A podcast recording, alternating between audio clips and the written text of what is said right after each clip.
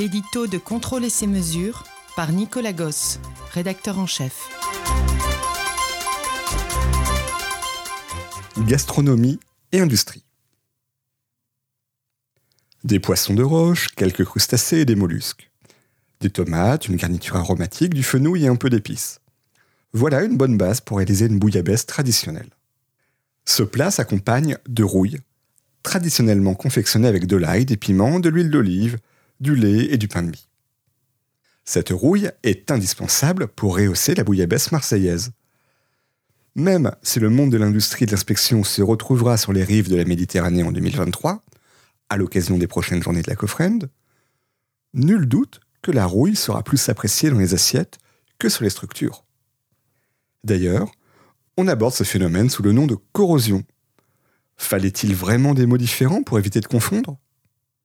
Le comité régional Bretagne-Pays de la Loire-Cofrend consacre une journée technique pour étudier la corrosion des matériaux et des structures avec différentes techniques de CND.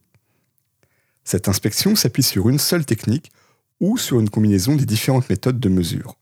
On parle alors de SHM, une autre partie importante de ce numéro consacré en grande partie à la corrosion et à l'inspection.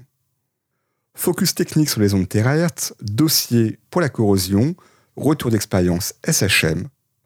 Pour la soupe marseillaise, quand ça bout, on baisse le feu.